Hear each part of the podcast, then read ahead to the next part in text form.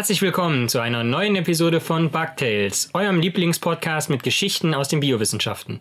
Heute wie immer mit mir, Lorenz, sowie meiner Kollegin Jasmin. Genau. Und bevor es losgeht mit Folge Nummer 52, kommen wie immer die, die News. Also, meine heutigen News sind gute News. Okay. Aus Deutschland. Sehr gut. Das ist äh, eine Kombination, die gibt es nicht so oft. Ja. Und zwar geht es um eine Forschungsgruppe an der Ruhr-Uni in Bochum, geleitet von Dietmar Fischer. Und die haben es geschafft, querschnittsgelähmte Mäuse wieder gehen zu lassen. Und das Problem bei einer Querschnittslähmung ist ja, dass zum Beispiel nach einem Motorradunfall oder sowas, dann wurde die Wirbelsäule irgendwie verletzt, durchtrennt oder so. Und dass die Leute dann nicht wieder laufen können, ist eben, weil Nervenzellen, die dort verletzt oder durchtrennt wurden, zum Teil nicht mehr zusammenwachsen können. Also die können sich nicht regenerieren. So. Und die haben es geschafft, ähm, die Regeneration der Nervenzellen in der Wirbelsäule der Mäuse wieder in Gang zu bringen. Und zwar haben die ein Protein entwickelt, also ein Designer-Protein. Das heißt Hyperinterleukin 6. Das haben sie in ein Transportmolekül gesteckt, also ist jetzt sehr vereinfacht, dass die genetische Informationen zum Bau dieses Proteins enthalten, haben das in das Gehirn der Mäuse injiziert und dann haben die Mäuse angefangen, dieses Protein zu bilden. Und dieses Protein kann beschädigte Nervenzellen stimulieren, sich wieder zu regenerieren. Und nach zwei bis drei Wochen konnten die Mäuse, die sonst, also die hätten nie wieder laufen können, konnten nie wieder laufen. Einfach so. Also. Und natürlich versuchen die das jetzt weiter, wollen das dann auch größeren Säugetieren und so ausprobieren. Natürlich alles im Hinblick darauf, das am Menschen irgendwann vielleicht mhm. anwenden zu können. Aber es muss natürlich funktionieren, dann muss es sicher für Menschen sein. Die Entwicklungszeit dauert noch, wie Sie selber sagen, viele, viele Jahre, aber das ist schon mal ein echt äh, ein ziemlicher Sprung gerade so. Äh. Und das wird übrigens das in so einem gelartigen Ding. Initiierst du das und dann können kleine Mäuse wieder laufen. Also finde ich sehr gute News. Ja, sehr gute Neuigkeiten. Ich habe auch sehr gute Neuigkeiten. Oh mein Gott! Zellfrei von CO2 zu Zucker. Man kennt ja das Phänomen, das normalerweise nur Pflanzen beherrschen, dass sie CO2, also Kohlenstoffdioxid, aus der Luft fixieren und daraus Zucker herstellen und das dann in Stärke speichern.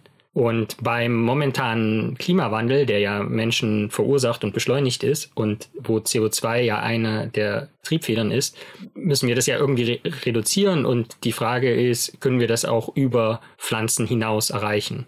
Bisher konnten das nur Pflanzen, aber jetzt ist es zum ersten Mal gelungen, das wurde gerade im Journal Science veröffentlicht, dass Wissenschaftlerinnen und Wissenschaftler im Prinzip Enzyme, also molekulare Maschinen aus verschiedenen Spezies genommen haben, um dann auch mit einem anorganischen Stoff erst CO2 zu binden und daraus dann in weiteren Reaktionen Stärke herzustellen. Hm.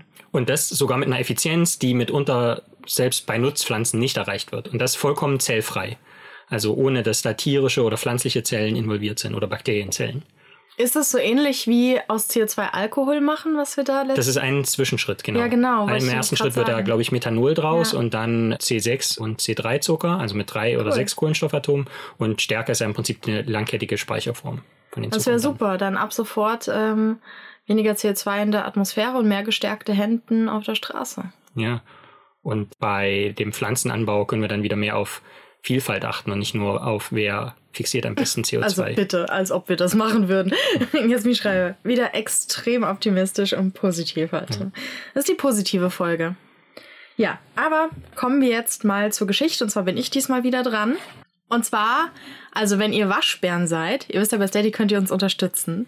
Und die Waschbären unter euch kriegen ja Zugang zu den Bonusfolgen. Und da habe ich auch schon ein bisschen über das Thema gesprochen. Und heute geht es quasi für alle weiter. Und zwar geht's natürlich wieder um mein Lieblingsthema. Lorenz, was ist das? Dinosaurier. Dinosaurier. Endlich mal wieder eine richtig gute, also hoffentlich gute Dinosaurier-Folge. Lorenz, wann hast du zuletzt ein Dino gesehen? Ah, vorhin, als, als ein Spektrumheft auf dem Tisch lag. Ja. Dinos auf dem Cover. Genau. Ich habe zuletzt heute zum Beispiel, als wir vom Fitnessstudio kamen, habe ich einen Dinosaurier im Gebüsch gesehen. So einen ganz kleinen, süßen der ist da so rumgehüpft und äh, rumgeflogen. Und im Frühjahr haben wir gemeinsam auch einen Dinosaurier aufgezogen, und zwar den Zockel. Aha. Der ja. war nämlich ein Rotkehlchen. Vögel haben einen recht spezifischen Bauplan. Also, weshalb wir sie sofort erkennen und nicht zum Beispiel mit Gnu verwechseln oder halt auch nicht unbedingt sagen, das ist eine Fledermaus. Aber jetzt ist natürlich die Frage, alle wissen ja, Vögel stammen von Dinosauriern ab und so. Aber es gibt auch die Aussage, Vögel sind Dinosaurier. Mhm. Also nicht nur von der Abstammung her, sondern dass sie wirklich Dinosaurier sind und äh, darüber spreche ich in der heutigen Folge. Lorenz, wenn du einen Vogel siehst, was oder an einen Vogel denkst, was für Merkmale fallen dir ein? Ich denke an eine Fledermaus. An eine Fledermaus. Aber nicht an eine Maus. Denn ja. was hat es statt einem bezahnten Mund? Ein Schnabel. Genau. Was fällt dir noch so ein? Also natürlich die Federn, dann die Hohlknochen, die besonders leicht genau. sind, größere rote Blutkörperchen. Weißt du, woran das liegt? Also generell? An, weil die Vögel so eine spezielle, ähm, so eine Sacklunge haben. Die können beim Einatmen und beim Ausatmen CO2 äh, binden. Ja, das hast du, glaube ich, auch in der Folge schon mal erwähnt. Ja. Ja, ansonsten haben die, glaube ich, ein relativ, also der Teil vom Gehirn, der quasi für die hm, Orientierung genau. zuständig ist, ist besonders groß. Ja, das ist das Vorderhirn. Genau, und die haben also generell große Köpfe im Vergleich, weil die halt ein großes Hirn haben. Mhm. Die haben, ähm, das hat ja schon viel gesagt, sie haben Flügel, klar, sie haben so ein. Hier bricht gerade eine Schnecke aus. Das äh, müsst ihr das jetzt gerade machen mit dem Zeug da? Wo war ich? ist auch geil. Ich glaube, wir lassen das drin. Oder Outtakes. Hm. Wir wurden noch nie von der Schnecke gestört. Also die Hunde, das ist jetzt neu. Keine Ahnung, wo ich war. Sie haben große Köpfe mit große Köpfe. Sie haben Gabelbeine. Das kennt man also, wenn Leute, die Fleisch essen, Hähnchen essen, dieser Brustkorb da, dieses Gabelbein. Das ist quasi das äh, zusammengewachsene Schlüsselbein. Die Schlüsselbeine sind also zusammengewachsen. Sie haben so einen leicht geschwungenen S-förmigen Hals und wie du sagst, hohle Knochen und diese sehr speziellen, dünnen, strichartigen Beinchen. Schauen wir uns jetzt mal die Evolution unserer kleinen gefiedernden Freunde an. Mhm. Vögel können ihre Entwicklung auf einen Dinosaurier-Vorfahr zurückführen, oder nennen wir es ihre Herkunft, ja. Genau äh, wie der T-Rex und der Brontosaurus. Aber die haben also, haben also quasi alle den gleichen Vorfahren. Und Vögel sind nämlich einfach eine Untergruppe der Dinosaurier, und es sind mit ihren Arten einer von vielen Ästen im Dinosaurier-Stammbaum. Viele Leute denken, dass Flugsaurier, Pterosaurier, die Vorfahren der Vögel sind und irgendwie, also dass die, viele denken auch Flugsaurier sind Dinosaurier, sind sie aber nicht. Und sie sind auch nicht die Vorfahren der Vögel, auch wenn sie auch fliegen können. Diese Saurier, die keine Dinosaurier sind, sondern Flugsaurier, entstanden mit den Dinos parallel. Und das war damals während der Triaszeit auf dem großen Kontinent Pangea. Und sie variierten von super klein, also irgendwie handliche Größe, mhm. bis zur Größe eines kleinen Flugzeuges, ja. Also man kennt es, ihr kennt bestimmt irgendwie Bilder von Flugsauriern mit ähm, der, den Flügeln, zwischen der so Haut gespannt ist und so ein bisschen wie bei Fledermäusen geht die gespannte Haut vom Fingerzeh bis zum Körper. So. Hat Haben nichts, die gar keine Federn? Nee. Hat auch nichts mit Vögeln zu tun. So. Und die starben dann auch am Ende der Kreidezeit, als das große Massenaussterben war, parallel mit den Dinos aus.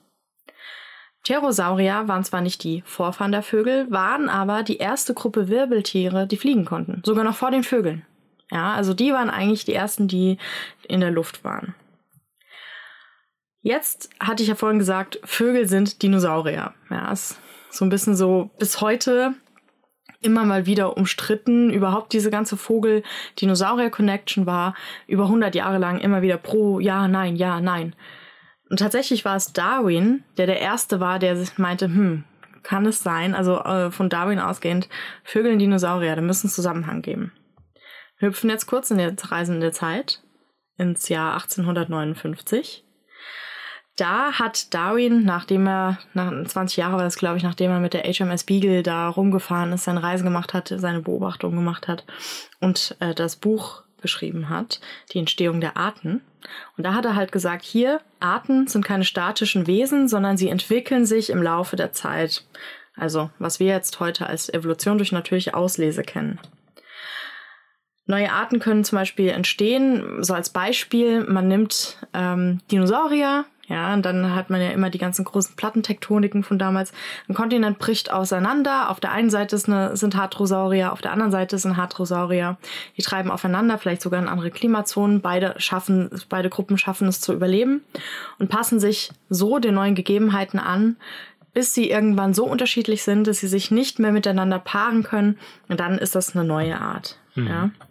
Ich sag mal so, die Gesellschaft hat das nicht damals gelesen, sich gedacht, ach so ist das, cool, ja, das klingt vernünftig, sondern es war halt ein großer Aufruhr, ja, es stand plötzlich alles zur Diskussion. Also damals war noch sehr mit, naja, was heute zum Teil auch noch geglaubt wird, Kreationismus, also Schöpfungslehre, ja. Und jetzt kommt einer und sagt, ja, hier Dings, platt gesagt, Menschen stammen vom Affen ab, ja, so ist es ja nicht, so, aber so ungefähr. Und dann haben die natürlich erstmal gesagt, nee, nee, nee, nee, nee, es kann nicht sein. Hier Gott und so, Mensch ist der Grund der Schöpfung, kann nicht sein. Und da gab es halt ziemlich viel Streitereien. Aber schon zwei Jahre später, da ist was passiert. Weißt du, wofür das bayerische Sollenhofen sehr berühmt ist? Es hat was mit einem Fossil zu tun. Ja, wurde es da wahrscheinlich gefunden. Aber welches? Missing Link. Ja, genau. Ist richtig. Also Missing Link im Sinne von Verbindung fehlt. Aber also dort. Dem Archäopteryx. Vom Archäopteryx, richtig. Genau. Also damals gab es den Missing Link, das, die Theorie kam erst kurz, äh, ein Freund von Darwin hat ihn aufgestellt, aber das erzähle ich gleich. So, Arbeiter im bayerischen Sollenhofen haben ein ganz komisches Tier im Stein gefunden. Ja. 1861, genau. 1861. Mhm. Sah ein bisschen aus wie so ein Reptil, hat auch so einen Schwanz, aber auch so Zähne, Zähne irgendwie im Maul und, und Krallen so. Also wahrscheinlich wieder als gedachter Teufel oder sowas. Ja, ungefähr so. Da, so Frankensteins Monstermäßig. Aber es hatte halt auch Federn und Flügel, wie ein Vogel. Sah aus wie so eine Mischung aus Vogel und Reptil. Und genau, das war der Archaeopteryx, sozusagen der Urvogel. Man nennt das Übergangsfossil. Also ein Übergang von einer Form in die andere. Ist ja nicht so, dass irgendwie von heute auf morgen ähm, ein T-Rex irgendwie ein Huhn wird, so, sondern zack, bums, äh, irgendwie schnips und dann ist es ein Huhn, sondern es muss natürlich einen Übergang geben. Und würdest du all diese Übergangsfossile und auch von Reptilien bis hin zu unseren heutigen Vögeln aneinanderlegen, könntest du es wie so ein Daumenkino durchblättern und würdest halt so die äh, Veränderungen sehen. So, und Darwin hatte einen Freund, der hieß Thomas Henry Huxley. Ja, und der hat sich das, äh, das Profil angeguckt. Hier, Archaeopteryx, so interessant, interessant. Mensch, und ich kenne da noch ein äh, Fossil. Der hat sich das Fossil, ich habe Profil gesagt, ne? Der hat sich das Fossil angeguckt vom Archaeopteryx und dachte so, hm, spannend. Und hat es dann mit einem anderen Fossil verglichen, das man gefunden hatte. Und zwar mit dem Composognathus.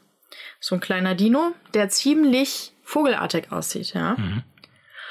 Und dann war er so, Mensch, der war der Erste, der es dann gesagt hat, kann es sein, dass die Vögel von den Dinosauriern abstammen, weil der sich anguckt hat, aha, dieser eine kleine, der sieht schon ein bisschen vogelartig aus, der Dinosaurier. Und jetzt haben wir hier den Archaeopteryx, der hat auch schon Federn und so, kann das sein? So. Und dann ging es natürlich wieder los. Ist kaum zu glauben, aber bis in die 1960er Jahre hat man sich darüber gestritten. Also mal hier war die Mehrheitsmeinung, ja, Dinosaurier und Vögel sind verwandt. Die Vögel stammen von Dinosauriern ab. Dann war wieder, hat die Gegenstimme wieder mehr Gewicht bekommen. Nee, weil, keine Ahnung, ich glaube, einer hat mal gesagt, ja, guckt mal hier, ich weiß nicht, Vögel und Schlüsselbein und Gabelbeine, stimmt was? Also ganz platte Sachen. Aber gab es da zwischendurch immer wieder neue Funde oder haben die immer wieder ja, dasselbe? Also es gab zum Teil neue Funde, aber es war halt hauptsächlich wirklich so ein Hin und Her, dass auch nicht, dass Leute nicht akzeptiert haben, welche Maßstäbe und so man da anlegt. Mhm. Ja. Aber nach und nach gab es immer mehr Stimmen in der Paläontologie, die sich dann für diese Theorie ausgesprochen haben. Ja, die haben sich die Fossilien nochmal richtig angeguckt. Es gab auch immer mehr spannende Funde. Und so hat man nach und nach Dinosaurier, die man bis dahin wirklich so als träge, kaltblütige, dumme Riesenechsen angesehen hat, die irgendwie wie Reptilien oder sowas ihre Eier legen und dann abhauen und sich nicht um, nach, äh, um die Jungtiere kümmern, kein Sozialleben haben oder sowas. Also man hat wirklich irgendwie gedacht, das sind so riesige Monster, die da hin und her trotten. Aber dann hat man gemerkt, auch durch mehr Fossilfunde, dass es aktive, wendige, intelligente und soziale Tiere sind. Das hast du ja auch schon mal erzählt mit dem Dino-Kindergarten. Genau, mit dem Mayasaurus-Kindergarten, ja. richtig. Das hat man ja auch durch Fossile, kon konnte man das auch nachweisen. Und Ende der 60er, Anfang der 70er gab es einen Professor, John Ostrom hieß der, der ist ein Paläontologe, und sein Student Robert Becker. Und die haben auch Dinos gefunden, die Vögeln wirklich sehr ähnlich sehen. Und vor allem einer, der heißt Deinonychus, ist ein Raptor, verwandt mit äh, dem Velociraptor. Und Ostrom ließ Huxleys Idee, über die es halt immerhin her gestritten wurde, gerade war sie wieder out, wieder aufleben in den Ende der 60er, Anfang der 70er. Mhm. Und beide, er und sein Student, lobbyierten jahrzehntelang dafür, dass Vögel von den Dinosauriern abstammen. Bis Ende der 80er sich endlich so die meisten seriösen PaläontologInnen der Meinung angeschlossen haben, ja. Mhm. Und weiß nicht, hast du Jurassic Park geguckt? Ich weiß gar nicht mehr. Ja, ja. oder? Und da wird es ja so, wann kam das raus? 94 oder sowas.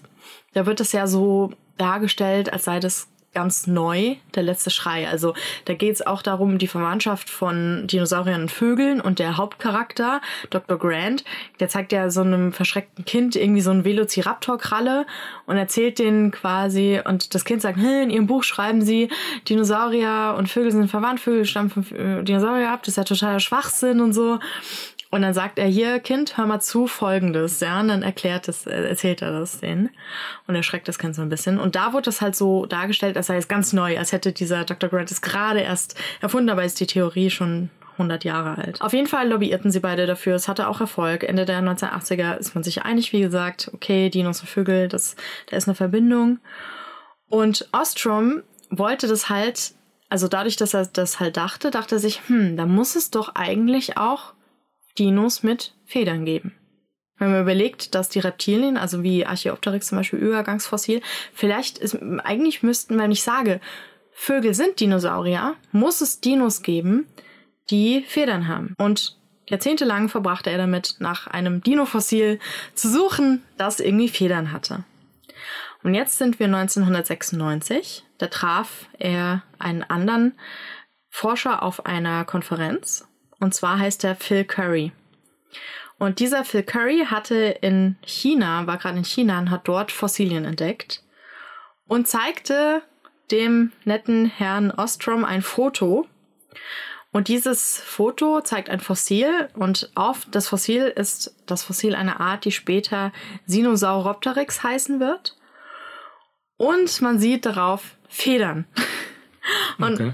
Ostrom sieht sich dieses Foto an und bricht heulend zusammen, weil, also der war da auch schon echt alt, der ist 1928, glaube ich, geboren. Und der sucht halt jetzt sein Leben lang, um das wirklich so final zu beweisen, so ein ähm, Fossil mit Federn. Und jetzt kommt einfach jemand, den er zufällig auf der Konferenz trifft, der sagt, ja, ja, ach, ja, guck mal hier. Und dann ist quasi sein Lebenswerk, also das, was er immer sagt, ist damit quasi bewiesen worden. Er hat ein ausgedrucktes Foto dabei. Genau, es ist halt 1980er, kannst du ja. dich auf dem Handy zeigen. so. Der hat die Fotos von der Ausgrabung dabei und da war halt so. Und das war alles, diese Ausgrabung war in, ich sag das bestimmt falsch, also tut mir leid schon mal, in Lia, Liaoning in Nordostchina. Und mittlerweile, also bis heute hat man über 20 Arten dort mit Federn äh, bestimmt und sind dadurch halt mit die berühmtesten Fossilien der Welt, weil sie eben so wegweisend waren, weil die man damit jetzt quasi wirklich zeigen konnte, ja. Dinosaurier, jetzt sind nicht nur wegen der Federn und so, sondern auch wegen dem Körperbau und so, sind Vögel. Denn Dinosaurier hatten diese Merkmale, die du vorher aufgezählt hast, hatten die schon, bevor Vögel überhaupt auf der Bildfläche erschienen sind. Also Merkmale, die nichts mit dem Fliegen zu tun hatten. Und äh, die gehen wir jetzt mal kurz durch. Also, wir haben gesagt, dürre gerade Beine mit diesen drei Hauptzehen mhm. haben wir Vögel ja.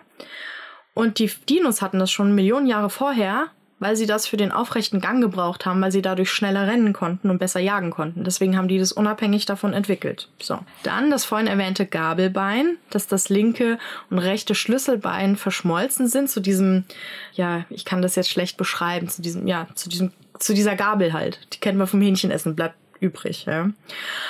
Und das hat bei den Dinosauriern dafür gesorgt, dass sie stabiler sind, auch beim Jagen und beim Ergreifen der Beute. Und bei Vögeln heutzutage hilft dieses Gabelbein beim Flügelschlagen und speichert Energie. Und die Vögel haben das quasi zweckentfremdet. Es war jetzt nicht so, dass die Vögel quasi das gezielt jetzt sich so entwickelt hat, sondern das, die dachten sich, ach, Gabelbein praktisch, hilft ja eigentlich auch beim Flügelschlagen, ja. Dann der geschwungene S-förmige Hals. Haben die Dinos auch schon vorher entwickelt. Und zwar, man geht davon aus, dass es halt beim Auskundschaften von Beute und Umgebung und Feinden und sowas hilft. Dann haben auch schon die Dinosaurier, man denke an den T-Rex und so, Arme, sind die Arme so ein bisschen eingefaltet. So, also nicht mehr irgendwie, die hingen nicht an der Seite oder sowas, sondern sie haben sie eingefaltet und man geht halt davon aus, dass es deshalb ist, um die Federn, die dann auch schon dort, also die, die es entwickelt haben, waren die Federn schon relativ weit entwickelt. Sahen ein bisschen ähnlich aus wie unsere Federn, mit so einem Kiel in der Mitte und rechts und links so gepuschel, um die halt zu schützen. Und das waren alles also keine Merkmale von Vögeln, sondern sind eigentlich Merkmale von Dinosauriern. Und natürlich auch viele Sachen im Sozialverhalten oder in der Art, wie sie leben, in der Lebensart, hatten Dinos schon bevor an Vögel auch nur zu denken waren. Wie vorhin gesagt, dachte man früher, das sind so Tiere, die äh, da rumtrotten, ihrem Nachwuchs sich selbst überlassen, Eier legen und dann so ab hier viel Glück, tschüss, ich bin weg. Aber war nicht so, sondern sie haben Brutpflege betrieben, sie haben enges Sozialverhalten gehabt. Dann wurden auch bei den Dinosauriern schon, wie gesagt, Vögel noch nicht in Sicht, die, das Vorderhirn immer größer, ja, hast du ja vorhin auch schon erwähnt, die für so Orientierung und solche Sachen sind. Und Vögel sind ziemlich intelligent und Dinosaurier waren das aber auch schon. Und dann haben die auch diese besondere Lunge entwickelt nach und nach, diesen Luftsack, der beim Ein- und Ausatmen Sauerstoff abgibt. Und das war alles zum Beispiel mehr als 100 Millionen Jahre, bevor Vögel losgeflogen sind. Dann ist natürlich die Frage Flügeln, ja wo, Flügel, also die, wozu braucht ein Dino Flügel? Wenn wir sagen, Vögel sind Dinosaurier, Dinosaurier hatten diese ganzen Vogelfeatures schon bevor Vögel in Sicht waren. Was will ein Dinosaurier, der nicht mit Federn. fliegt, mit, mit äh, ja, aber was macht er? Was will er denn mit Flügeln? Hast du eine Idee, was man mit Flügeln so machen kann? Nee, hat er Außer Flügel gehabt oder Federn? Ja, Flügel und an denen waren Federn dran. Hat der Vogelstrauß ja auch. So. Ja, aber das ist dann halt für den, also Schmuck und um quasi um Weibchen zu beeindrucken. Genau. Man kann Feinde abschrecken, man kann Weibchen anlocken, man kann ähm, beim Klettern Stabilität erlangen, also damit ausgleichen. Man kann die als Flossen benutzen, wenn man schwimmt. Also es gibt schon viele ähm, Use Cases, die nützlich sind oder auch Federn, ja. Es sind Wärmedämmung. Man kann damit Eier und Küken schützen. Man kann Federn und Flügel benutzen, halt wie so quasi Schweizer Taschenmesser der Natur. Man kann damit Jungen beschützen, die wärmen, die Brut. Man kann sich selber wärmen. Man kann sich vor schlechtem Wetter abschirmen und so weiter und so fort. Man sieht es ja auch oft zum Beispiel, wenn die Störche brüten bei meinen Eltern. Die Storcheneltern schirmen den Nachwuchs mit ihren, die breiten ihre Flügel so komplett wie so ein Dach über ihre Kinder aus und schützen die da so. Also es gibt sehr viele Gründe, Flügel zu haben außer zu fliegen. Und das war tatsächlich bei den Dinosauriern vor. Ans Fliegen dachten die überhaupt nicht. Also davon geht man aus. Sondern es war in erster Linie und am naheliegendsten ist von den Forschungsergebnissen her am wahrscheinlichsten, dass sie eine Art Ausdrucksstruktur waren. Eben zum Balzen oder zum Kämpfen und zum Abschrecken. Und diese Theorie, ist ja nur eine Theorie, kann man aber auch wissenschaftlich stützen. Und zwar haben sich dann ForscherInnen die Fossile mit den Federn vorgenommen, sich gedacht, okay, wie sieht es eigentlich unter dem Mikroskop aus? So die Federn, ja. Und das haben sie dann unter Hochleistungsmikroskopen sich angeguckt und da haben sie so Strukturen entdeckt, die es auch in Vögeln gibt. Und zwar in den Federn so kleine, komische Bubbel. ich weiß nicht, wie ich das nennen soll. Kleine Blasen, Bubbel, wie auch immer. Also mikro, winzig, winzig, winzig. Und bei unseren Vögeln sind es Farbpigmente. Ja, die heißen Melanosome. Und je nach Form und je nach Form stehen die für eine andere Farbe. Keine Ahnung. Irgendwie länglich, dann ist es irgendwie braun oder so, und klein, rund, eiförmig ist dann blau und so weiter. Und diese Farben, also diese Farbpigmentstrukturen hat man auch in den Fossilien entdeckt. Und deshalb gehen die ForscherInnen davon aus, dass die damaligen Dinosaurier mega bunt waren. Also wirklich richtig, richtig bunt mit irisierenden Federn und wirklich 15 Farben auf einmal an so einem Tier. Hat ja viele Leute, als es so sich nach und nach in den letzten Jahr, Jahren eigentlich so festgesetzt hat, nicht so gefreut. Also diese Vorstellung wie bei Jurassic Park, diese großen, kalthäutigen Riesenechsen, ja, die sahen wahrscheinlich nicht aus. Es ist gar nicht unwahrscheinlich zu sagen, wir hatten vielleicht alle Federn. Ja, also wir waren alle irgendwie bunt und sahen aus wie riesige, puschelige Küken. So. Aber mit scharfen Reißzähnen. Mit scharfen Reißzähnen, ja. Insgesamt macht das also alles die Wirkung, als ähm, sei das Fliegen und das später der Vogel versehentlich entstanden. So als Beiprodukt. Ja, erstmal haben sie sich äh, die Flügel und all diese Features schon bei Dinos gebildet und die haben in den Flügeln ganz andere Sachen gemacht. Und dann nach und nach, wenn sich die Federn halt ähm, immer weiter evolutionär verbessert haben, also am Anfang waren es eigentlich eher so dürre Fäden, die aus der Haut sprießen, jetzt nichts mit, zu vergleichen mit den Federn unserer Vögel. Aber das hat sich nach und nach verbessert, weil ähm, dass man in der Mitte den Kiel hat und dann an den Seiten halt diese Federflaumen Härchen, die zum Beispiel besser Wärme dämmen und so. Also haben die Dinosaurier das so entwickelt und dann nach und nach, dadurch, dass sie das Federkleid geschlossener wurde und die Flügel da auch ein bisschen länger, haben die gemerkt, dass sie ein bisschen gleiten können. Also wenn sie irgendwo runterhüpfen, dass sie halt irgendwie nicht runterkrachen, sondern irgendwie gleiten können. Das heißt, die ersten Flugversuche waren eher ungeschickt und zufällig und nach und nach und du musst ja auch überlegen, die haben kaum Brustmuskulatur, da kannst du ein Federkleid wie sonst was haben, du wirst nicht fliegen können. Mhm. Also du kannst mir hier die geilsten Flügel dran binden. Ich habe ungefähr eine Muskelzelle in der Brustmuskulatur, ja, und die wird mich nie abheben lassen. Aber durch Training und durch Evolution hat sich auch das verbessert. Es gab ähm, die, die Dinosaurier haben immer stärkere Brustmuskulatur entwickelt und irgendwann auch die Zähne abgeworfen, sozusagen Schnäbel entwickelt. Sie, die Flügel haben sich ein bisschen besser entwickelt und sie wurden Warmblüter. Und das alles über Jahrmillionen, weil sie dann gemerkt haben, hey, ist eigentlich cool, wenn, also Wahrscheinlichkeit, dass ich überlebe, wenn ich, wenn ich gleiten kann, ist besser, als wenn ich nicht gleiten kann, wenn ich irgendwo runterfall. Ja, also dadurch hat die Evolution sich immer weiter in die Richtung verschoben. Und wie gesagt, alles über Jahrmillionen, denn ein T-Rex wird halt nicht von heute auf morgen ein Spatz. also das dauert schon ein bisschen. Und das Fliegen, das dann Dinosaurier nach nach Fliegen gelernt haben und zu Vögeln wurden, hat dazu geführt, dass es eine unglaubliche Diversität an Vögeln gibt. Also heute gibt es ja auch wirklich zehntausende Arten an Vögeln, was natürlich eine Artentwicklung bei einem Tier, das fliegen kann, das einfach wirklich äh, den Lebensraum einfach sagen kann, ich packe meine Sachen, ich bin weg, geht natürlich viel besser vonstatten als eine Art, die sessil ist. Und es gab dann auch wirklich eine Zeit, vor circa 150 Millionen Jahren lebten Dinosaurier, wie wir sie kennen, also T-Rex, ähm, so Triceratops und so, parallel mit Vögeln. Und es war dann so, dass sich T-Rex und Triceratops und so weiter, also diese Theropoda heißen die, die haben sich natürlich auch weiterentwickelt und es haben sich neue Arten gebildet, aber nur ein Bruchteil von der Geschwindigkeit wie bei den Vögeln. Also da haben sich so schnell neue Arten gebildet, einfach weil die halt sehr weit äh, rumfliegen konnten, so. Und das heißt, äh, sie haben auf Bäumen gelebt, die Vögel haben am Boden gelebt, mussten sich ducken, wenn der T-Rex vorbeikam. Sie haben wie Enten sind sie auf dem Wasser geschwommen und alles, äh, während die großen Dickhäuter neben ihnen jagten. Und ähm, als dann schließlich das große Massenaussterben kam, ich sag mal so, es hilft, wenn du fliegen kannst, dann mhm. auch. Mhm. Und die haben es dann geschafft, sich äh, in die heutige Zeit zu retten. Und deswegen sind Vögel Dinosaurier und stammen nicht nur von denen ab. Es ist auch so, dass sie im Stammbaum Vögel, wenn du den ganz zurück machst, kommst du bei den Dinos an. Also die sind eine Unterform des ähm, Dinosaurier-Stammbaums. Und ja, auch unsere modernen Vögel heutzutage. Ende. Krass. ich find's mega krass. Also wirklich so, was ich nicht wusste, wie sich, also ich habe mich nicht so irre viel damit beschäftigt, wie sich die Vögel entwickelt haben. Ja, ich wusste, die stammen von Dinosaurier ab, aber dass die Dinosaurier all diese diese Merkmale, dass das keine Vogelmerkmale sind. Also nichts irgendwie den Vögeln eigenes, sondern dass das quasi der Standard bei den Dinosauriern während der großen äh, Dinosaurier äh, beherrschen die Weltzeit war, dass das der Standard war, das wusste ich nicht.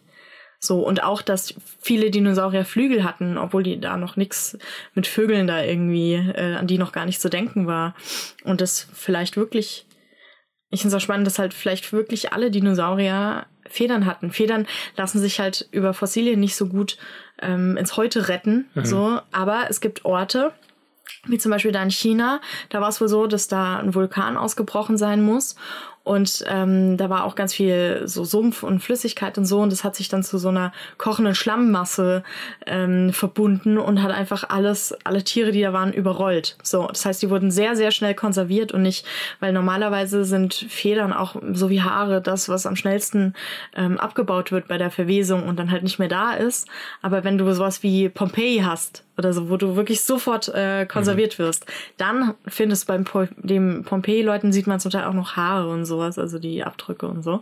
Und da ist es dann auch so gewesen, dass ähm, dort in China die in so Wäldern lebten, die, die diese Vogeldinosaurier und die sehr nass waren und dann gab es einen Vulkanausbruch und die wurden ganz schnell von diesem äh, Ascheschlamm überdeckt und konnten konserviert werden. Und deshalb hat man bei denen die Federabdrücke gefunden. Vor allem waren das aber Arten, das war eine Art, die woanders keine Federabdrücke hatte.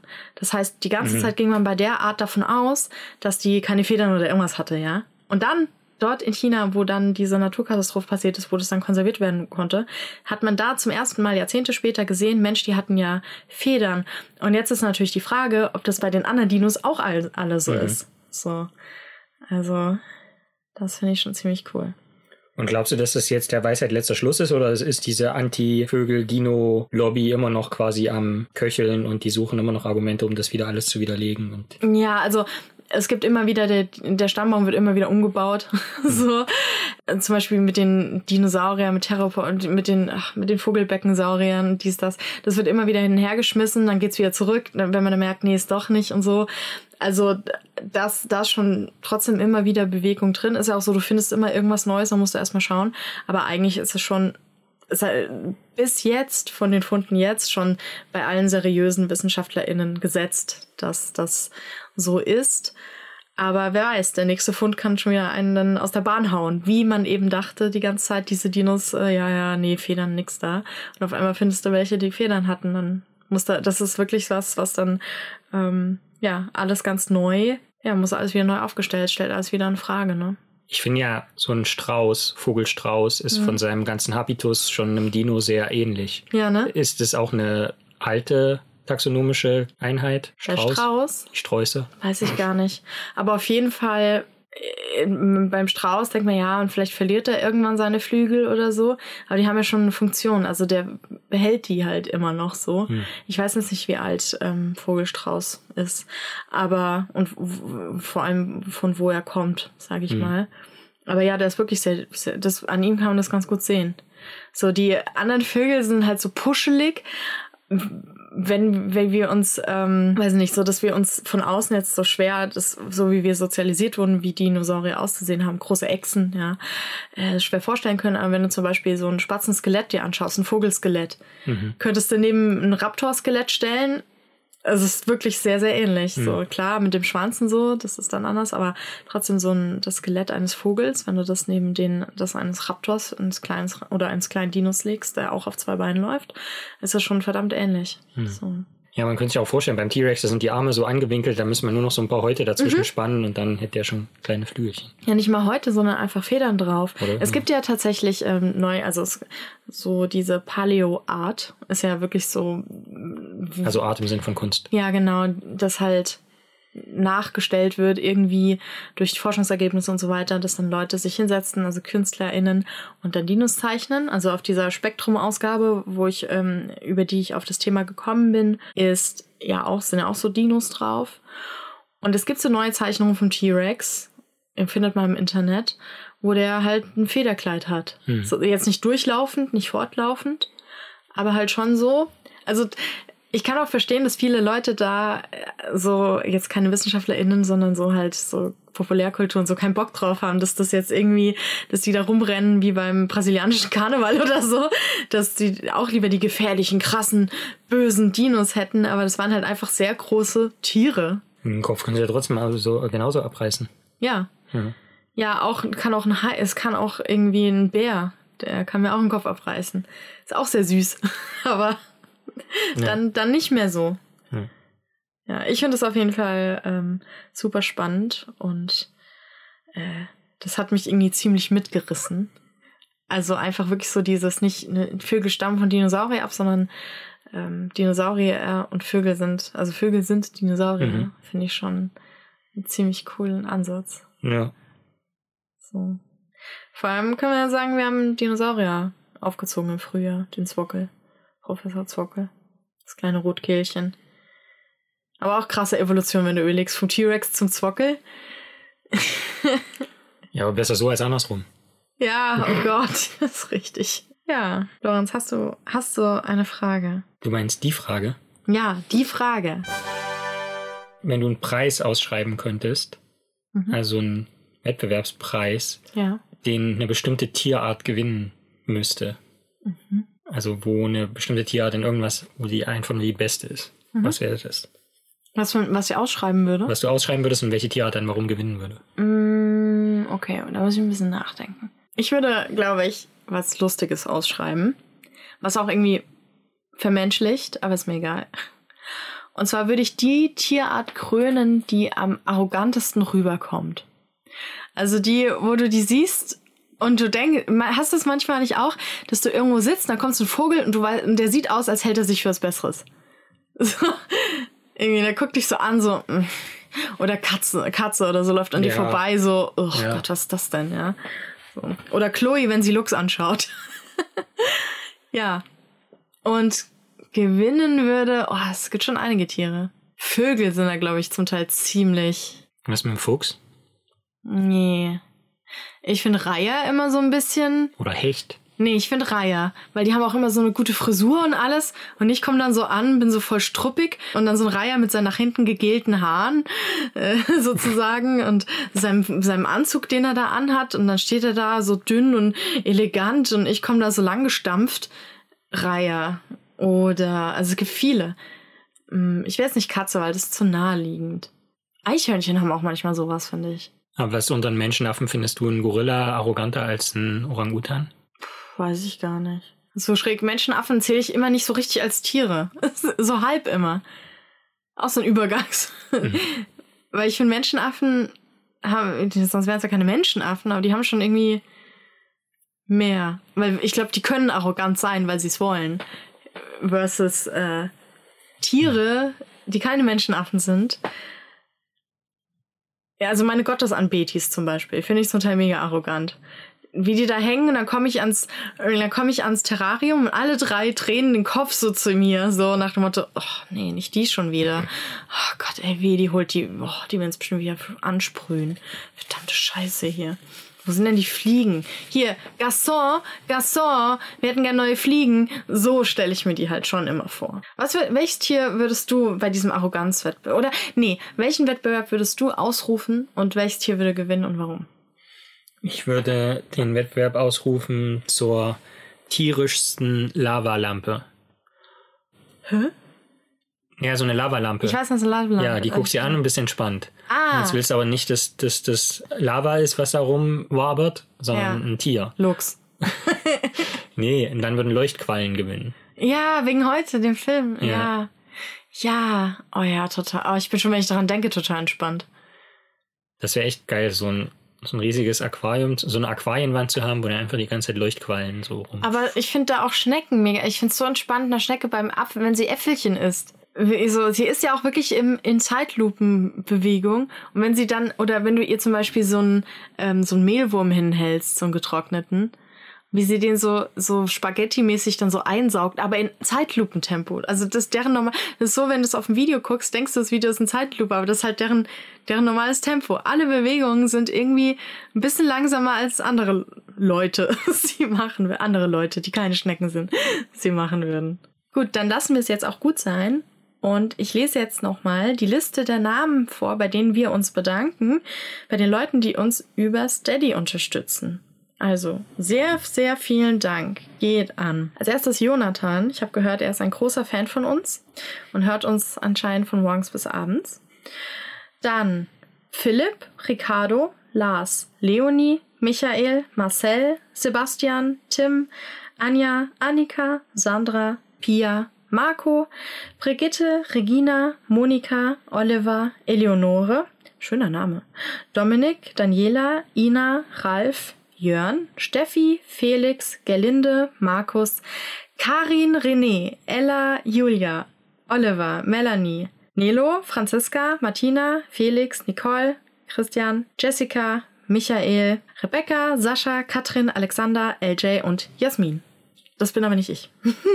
du fandst Eleonore besonders gut als Namen. Ich fand. Eleonore, ja, finde ich toll. Und weißt du, wer ich, wer ich nicht bemerkenswert fand? Hä? hast du eine Vermutung? LJ. Auch. Jasmin. Ja, sowieso. Weiß nicht. Pia, weil ja quasi Pi drin vorkommt. Oh Mann. ja, stimmt. Ja. Pia. Ja, finde ich sehr schön. Also vielen, vielen lieben Dank an diese tollen Menschen, die uns unterstützen. Ähm, wenn auch ihr uns unterstützen wollt, schaut mal bei Steady vorbei. Ihr könnt schon für 2,50 Euro im Monat eine Assel sein und uns helfen, das weiterzumachen. So, dann war's das dann denkt dran, uns zu abonnieren und euren FreundInnen zu erzählen, wie toll wir sind, eure Eltern damit zu nerven, genauso wie Jonathan das schon sehr gut macht. Finde ich sehr gut, dass er so, sich so für die Wissenschaft einsetzt und, äh, und uns so bewirbt und äh, nehmt euch gerne ein Beispiel an ihm. Äh, da geht Bugtails schon morgens um 5.30 Uhr los und läuft bis 21 Uhr. und ähm, ja, super. Finde find ich wirklich sehr gut. Ist, glaube ich, auch unser jüngster Unterstützer. Und Hört beim nächsten Mal wieder rein. Das war ein komplett verwirrendes Outro, macht aber nichts. Bis zum nächsten Mal. Macht's gut.